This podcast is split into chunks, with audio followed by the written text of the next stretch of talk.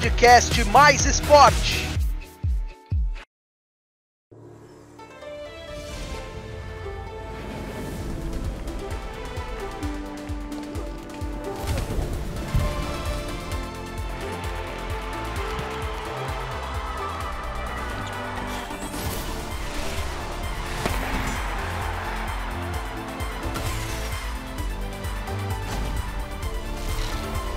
Tóquio 2020, uma viagem pelas Olimpíadas com mais esporte.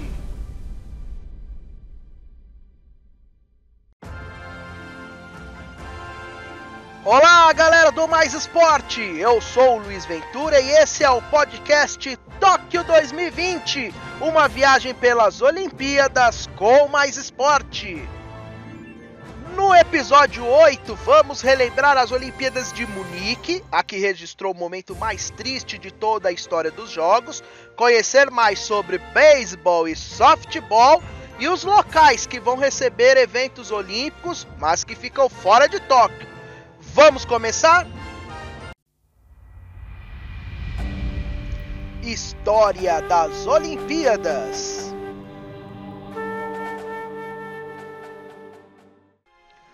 Após vencerem concorrência contra Madrid, Montreal e Detroit em 1966, Munique recebeu entre 26 de agosto e 11 de setembro de 1972 os Jogos Olímpicos e que, até o começo de setembro daquele ano, estavam sendo considerados os melhores, mais pacíficos e tecnicamente perfeitos de todos os tempos, quando foram transformados no maior pesadelo já ocorrido na história das Olimpíadas. Na madrugada de 5 de setembro, cinco terroristas do grupo palestino Setembro Negro invadiram a Vila Olímpica e ingressaram nos quartos da delegação israelense. No momento da invasão, dois atletas foram mortos e nove ficaram de reféns. Os terroristas queriam a liberação de 200 presos palestinos em Israel e ameaçaram matar os atletas caso não fossem atendidos. Enquanto a polícia negociava, as competições foram suspensas. No início da noite, três helicópteros foram enviados para levar os terroristas e os reféns para algum país árabe, mas tudo era uma armadilha da polícia. Enquanto iam para o helicóptero, os atiradores de elite alemães abriram fogo contra os terroristas, que responderam jogando uma granada. Um dos helicópteros ficou em chamas e o fim de tudo foi a morte dos nove reféns, dos cinco terroristas e de um policial. Após 34 horas, uma homenagem no Estádio Olímpico a, com a frase: Os jogos devem continuar foi proferida e tudo voltava ao normal. Após a tragédia, um fato não passou em branco. O feito do americano Mark Spitz, que levou sete medalhas de ouro, se tornando o maior vencedor em uma única Olimpíada até a chegada de Michael Phelps. O Brasil conquistou em Munique dois bronzes no atletismo e mais uma vez no salto triplo. Brasil chegou ao pódio com Nelson Prudêncio, que saltou 17 metros e 5 centímetros, contra 17,35 do vencedor, o soviético Viktor Saniev. A prata ficou com o alemão oriental Jorbert Dremel, que saltou 17,31. No judô, o Brasil ganhou bronze com Chiaki Shi na categoria meio pesado. O atleta também disputou a categoria absoluta, terminando na sétima colocação.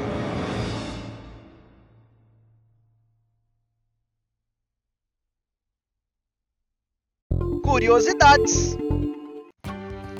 Você sabe quem foi o atleta mais novo a disputar uma Olimpíada e o mais velho? O mais novo atleta a disputar uma Olimpíada foi Marcel Depailler. Aos 7 anos, o pequeno francês foi improvisado como timoneiro num barco holandês durante prova de remo dos Jogos de Paris 1900. Já o mais velho a competir foi Oscar Swan, que tinha 72 anos e 280 dias em 1929, quando disputou a prova do tiro ao veado. Ele também tem o recorde de medalhista mais velho, pois ganhou prata nessa edição. Já o mais jovem medalhista foi Henri Klundey, do Reino Unido, que faturou a prata no remo em Estocolmo 1912 aos 10 anos e 78 dias. Pelo Brasil, Nelson Pessoa, com 56 anos e 237 dias, em Barcelona 92, é o brasileiro mais velho a participar dos Jogos. Já o recorde de atleta mais jovem será quebrado em Tóquio por Raíssa Leal. Com 13 anos, ela vai competir no skate. O recorde até então é da nadadora Talita Rodrigues, que com 13 anos também competiu em Londres 1948. Se ganhar uma medalha, Raíssa pode se tornar ainda mais jovem brasileira medalhista, superando Rosângela Santos do atletismo. Bronze com 17 anos no revezamento 4 por 100 em Pequim 2008. Já o mais velho medalhista foi Sebastião Wolff, do título esportivo em 1920.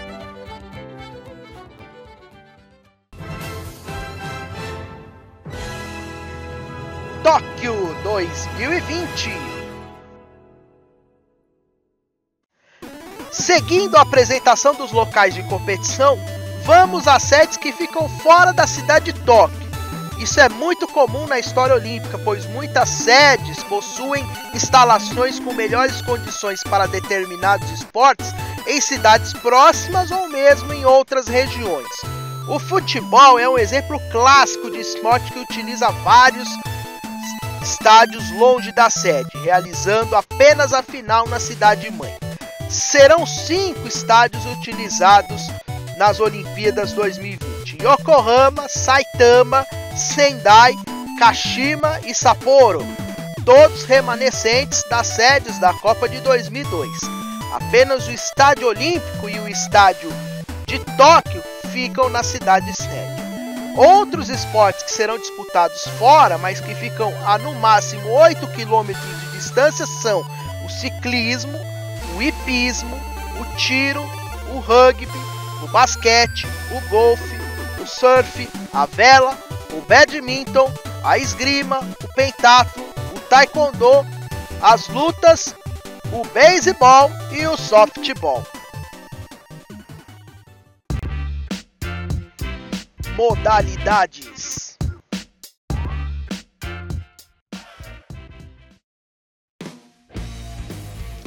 Falando em beisebol e softball, é hora de apresentá-los a vocês. Essas são duas modalidades que vão e voltam em Jogos Olímpicos. O beisebol estreou em 1912, foi disputado até 1936, depois voltou em 52, ficou 56, 64, saiu e só voltou em 1984, ficando até 2008 para sair novamente e retornar somente agora em Tóquio 2020. Esporte popular nos Estados Unidos e Japão, um dos motivos que fez com que o evento fosse incluído nessa edição das Olimpíadas o beisebol é disputado por duas equipes com até nove jogadores ao mesmo tempo no campo, que tem o formato de um diamante. A partida é dividida em entradas, num total de nove, com possibilidade de uma a mais para desempate. Em cada entrada, os times se revezam no ataque e na defesa. O time na posição de ataque é o que tem que rebater a bola com o taco, lançada pelo time que está na defesa.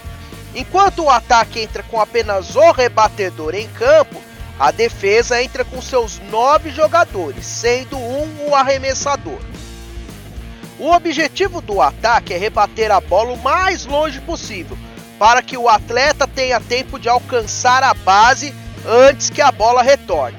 Assim que um rebatedor avança para a primeira base, outro atleta entra para rebater. Se esse também conseguir a rebatida, ele avança para a base 1 e o que estava naquele lugar pode avançar para a segunda base. E assim vai se sucedendo até que os rebatedores passem pelas quatro bases. A equipe de ataque pontua quando um rebatedor completa o ciclo pelo campo, passando pelas quatro bases. Para que as posições sejam trocadas entre ataque e defesa, é preciso que a defesa elimine três rebatedores. Para isso, ela precisa pegar a bola rebatida quando a mesma ainda está no ar, fazer o rebatedor furar a rebatida no arremesso por três vezes, o popular strike, ou numa rebatida em que a bola toca no chão, pegá-la e fazê-la chegar na base antes do rebatedor. Já o softball tem uma dinâmica parecida com a do beisebol. A grande diferença está aqui Enquanto o beisebol olímpico é só disputado por homens, o softball é disputado apenas por mulheres. Por isso, algumas diferenças se fazem necessárias, como no tamanho do campo, que é menor, no taco e na bola, que são mais leves. No mais, é parecido com o beisebol. São nove jogadores, os times alternam entre ataque e defesa em nove entradas e a forma de pontuar é igual. O softball estreou nos Jogos de Atlanta em 1996 e saiu em 2008 junto com o beisebol, retornando somente agora. Estados Unidos, Japão e Canadá devem brigar pela medalha de ouro nessas modalidades.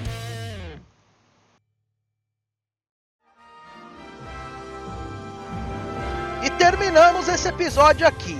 Antes de seguir para o próximo, convidamos você a nos ajudar compartilhando esse podcast com seus amigos e nos curtindo nas redes sociais. Estamos presentes no Instagram, Facebook, Twitter e YouTube. Os links para acessar estão na descrição do episódio. Valeu, galera! Tchau!